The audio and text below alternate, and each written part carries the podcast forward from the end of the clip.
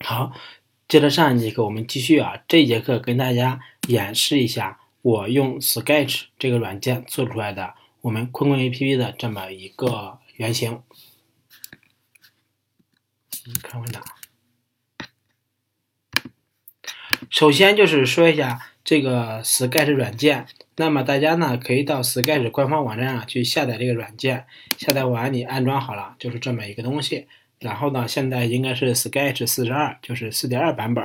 然后呢，我们用这个去做，然后就是有这个是英文的，你也可以汉化，也可以不汉化。然后我这就没有汉化啊，这是里边就是说新手的，你可以用模板去做，还是做一个空白的新的。如果我们点新的话，它就是这样的一个效果。这个里面就是是这么一个东西。然后的话，我们就直接演示我们这个原型啊。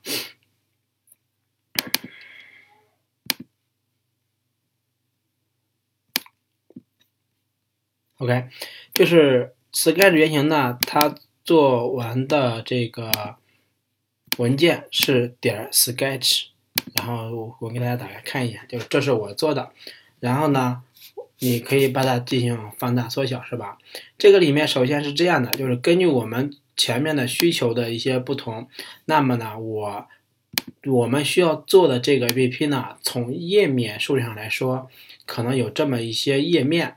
就是登录与注册页面，APP 的首页，APP 的我的，APP 的私信，这是四个页面。那么呢，在每一个页面里面，我们要做的东西是多少呢？我们可以看一下，先说登录与注册我的。那么它首先有一个初始态是吗？就是默认的时候，我把它放大一下，我们可以看到，在这里面就是，哎，默认的时候这个登录态就是说上面有个 logo。然后有手机号输入框，还有个密码输入框，一个登录按钮，下面会有一些忘记密码呀，我要注册，以及使用微信这个东西，这个就是我们的一个默认状态。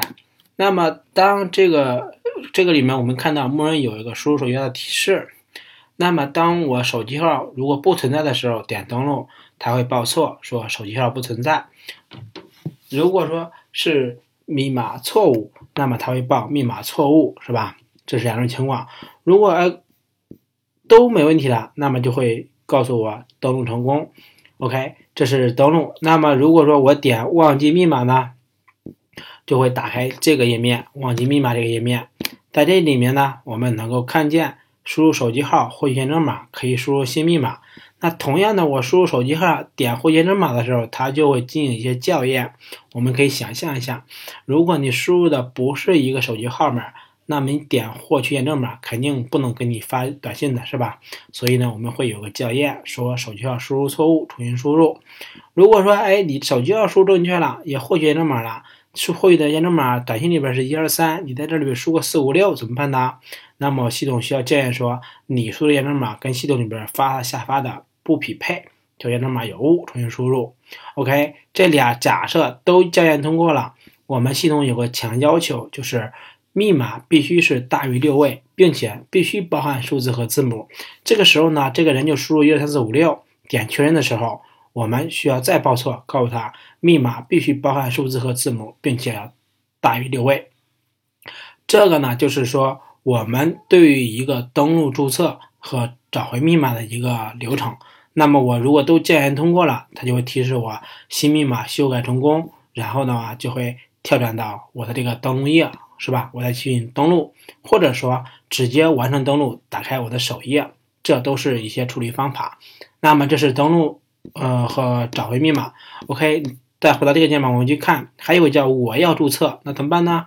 那我就看点我要注册的时候呢，就会打开这个界面。这界面让我输入手机号或验证码，然后点设置密码注册，就注册成功了。注册成功之后，也是跳跳到我的页面上去。那这里面同样也会有些校验，它的校验呢，跟这个找回密码的时候校验几乎是完全一样的。所以呢，我就没有在它写，再把它给做一遍了。这是登录注册。我们从原型上来说，路径原型来说，可能需要做这么些。当然，像我所说的这些话，就是你们看到的这张图片和我说这些话，我说的这些话呢。每一个字在我们接下来的 PRD 里面都将会呈现成文字版，这就是说我我们在做需求的时候，PRD 产品规格需求说明书要干的事儿，就是我对我的原型进行一个详细的阐述和业务的逻辑的约束，这样别人才能做的比较清晰一些。这是登录与注册。那么我们再看首页，登录与注册完成之后呢？我们就进入到了这个 A P P 的首页，在 A P P 的首页，我们可以看见左上角有一个搜索，有一个 logo，有一个提问。那这个搜索只是两个文字，这个是个原型稿。如果说我们给设计师了，设计师去设计的时候，最终产出的设计稿里面，这个位置应该是个放大镜。这是业界比较通俗的、通用的一种设计方法。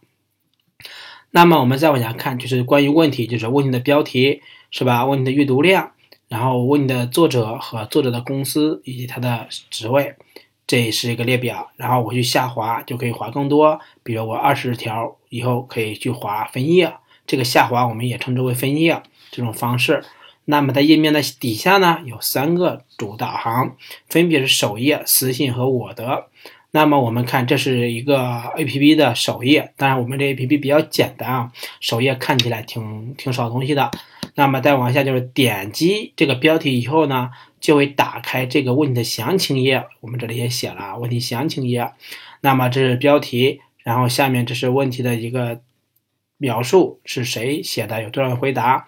下面就是这些人回答的人，每个人回答的时候回答的是什么，他的头像、昵称以及正文和别人是否认可他了。下面有个返回和回答，返回就回到首页去了，点回答就进入到我要去写答案了。这是这个界面，那么我们如果说我点了这点的提问呢，那我就要问问题了，是吧？我点提问，会跳到这个界面上去，我输入标题和简介。当我输入完标题的时候，我比如我输入了你觉得网易，这个时候呢，系统会进行自动的联想，联想出来。我们站内已经有的跟这些关键词匹配的已有的一些问题，那么我就会看这些问题是不是我要问的。如果我也是问这样的问题，我就没必要去问了，我这点进去看就行了，是吧？那么如果都没有的话，哎，我接着继续问，写我的，就是我写完这套，点下一步，然后去写我的问题内容，然后去提交，提交成功。这里面我们就多说一句，就是说，这里面就像这个位置，问题详细描述，它就涉及到。A P P 端的一个特性，这里面我们看到它是一个文本域，就是说可以输入一大。我们这边解释两个概念啊，第一个叫文本域，就是可以输入一大段落的，你可以说就是一个大输入框，它它有好几行高，这东西我们称为文本域，它是可以输入段落文字的。这种呢，就是一行标题一行高的这种框呢，我们称为文本框。就是 text box，这是文本框，文本域呢叫 text arrow。OK，这是一个技术术语啊。那我们发完了以后呢，就会发到中，发到中了以后，它就跳转到这。这是我刚提的一个问题，是吧？当还没有人回答的时候，这里面就涉及到说空态，就是没有数据的时候，空态我们需要怎么去处理？就是唯空的状态。我们有一句话，没有人抢，还没有人回答，抢沙发。那么，如果人想回答，包括从这点回答，或者在我们前面这个问题上下面，他要去点这个回答的时候，都会打开写答案的页面，就这么去写个答案。